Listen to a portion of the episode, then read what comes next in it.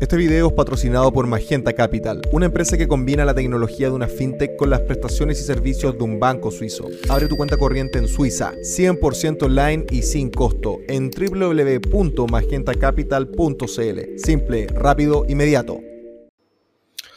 Bienvenidos al Nacional Libertario. Este es un capítulo más del podcast del Nacional Libertario. Ustedes lo pueden encontrar en Spotify, lo pueden encontrar también en Anchor y es un capítulo especial de publicación temprana para mis Patreon, a quien quiero agradecerles muchísimo por su permanente y sistemático apoyo durante todo este tiempo. Bueno, el título de este podcast es Punta Peuco y el fin de la República. ¿Qué pasa con Punta Peuco? Punta Peuco es la piedra de tope. Punta Peuco es el lugar que simboliza el quiebre entre la política, entre el Estado y su fuerza militar y policial.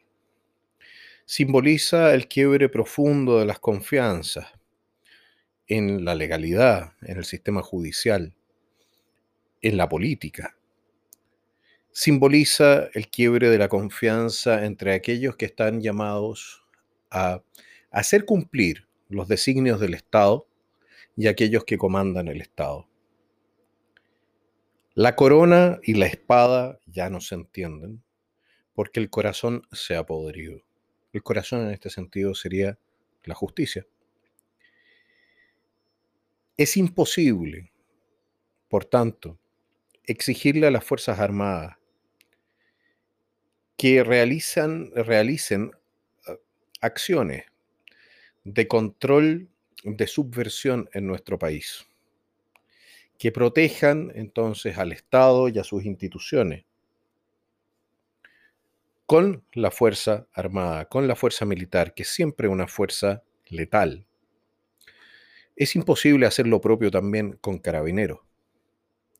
Si no se les garantiza que efectivamente sus acciones realizadas dentro del marco de la ley y realizadas también muchas veces fuera del marco de la ley, pero dentro del marco de la necesidad política y de salvación de la República, no van a ser utilizadas contra ellos en un periodo posterior, aprovechando un cambio circunstancial en lo que sean las mayorías políticas o en el pensamiento político de los ciudadanos.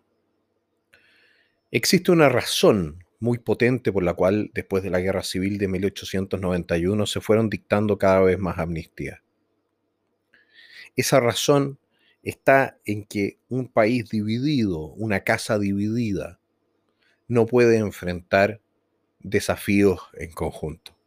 No puede enfrentar desafíos externos, no puede enfrentar desafíos internos, no puede crecer, no puede lograr la paz que es necesaria entonces para multiplicar las bondades de un sistema político, cualquiera este sea, incluso las, las cosas malas de un sistema político, pues siempre, siempre los sistemas políticos tienden a buscar, o antes de esta, de esta, de este, de esta fase deconstructiva de Occidente, tendían a buscar la unidad, tendían a buscar entonces la integración. Punta Peuco, damas y caballeros, es el símbolo de lo que hace entonces el Estado de Chile con aquellos que le han servido. Punta Peuco es el símbolo de aquello que le espera a, los, a, los, servidores del Estado, a los soldados y a los policías, en el caso de que cumplan con las órdenes que les han dado sus superiores, en el caso de que hagan aquello que se les ha comandado. Y esa, esa situación es una situación insostenible para una república.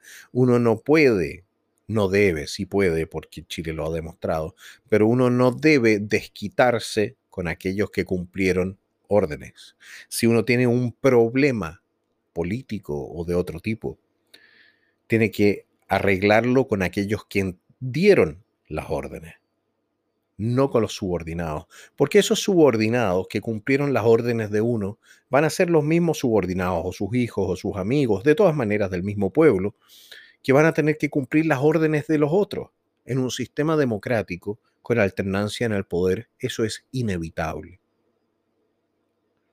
Y es por ello que nosotros no buscamos las responsabilidades, por ejemplo, cuando se producen los tribunales o se, generan los tribunales de Nuremberg, los aliados no buscan la responsabilidad en soldados individuales o en oficiales de bajo rango. La buscan en aquellos que comandaban, en aquellos que mandaban. Y ahí ese debate político es mucho más amplio en Chile de lo que era naturalmente en la Alemania nazi confrontada con lo que fue la espantosa experiencia de el holocausto, el crimen ese. Chile tiene que comprender, la clase política tiene que comprender, que se están jugando el pellejo.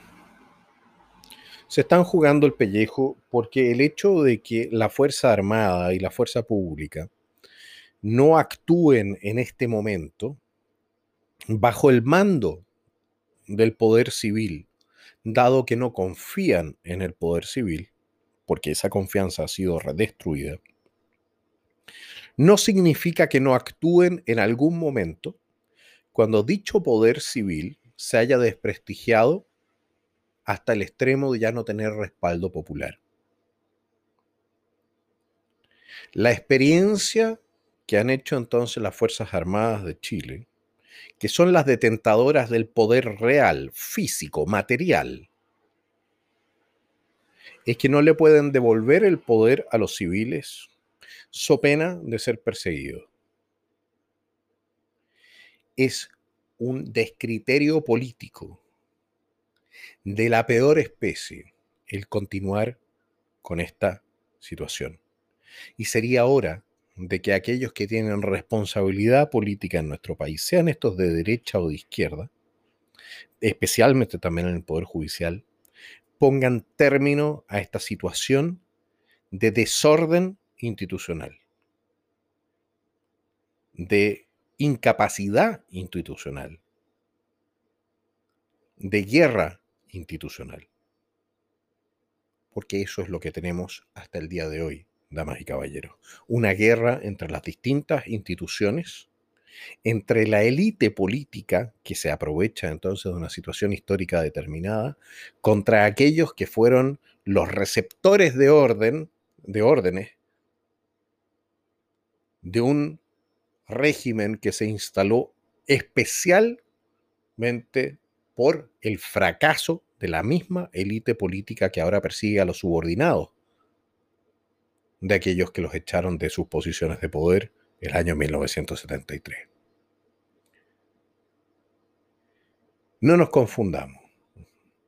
El narcoterrorismo en Chile no va a poder ser combatido de manera exitosa en el mediano plazo con los instrumentos que entrega la legislación chilena actual y mucho menos con el personal militar y policial, sabiendo que cualquier error va a significar entonces una persecución de por vida por parte de la institucionalidad chilena. Si esta institucionalidad no toma de una vez por todas cartas en el asunto para cerrar el capítulo 73-1990, no va a tener tampoco las posibilidades para cerrar el capítulo de sedición que está viviendo nuestro país en este momento. Damas y caballeros, quiero agradecerles por su atención. Muchísimas gracias y nos estamos viendo aquí en el podcast del Nacional Libertario. Que tengan un buen día. Hasta luego.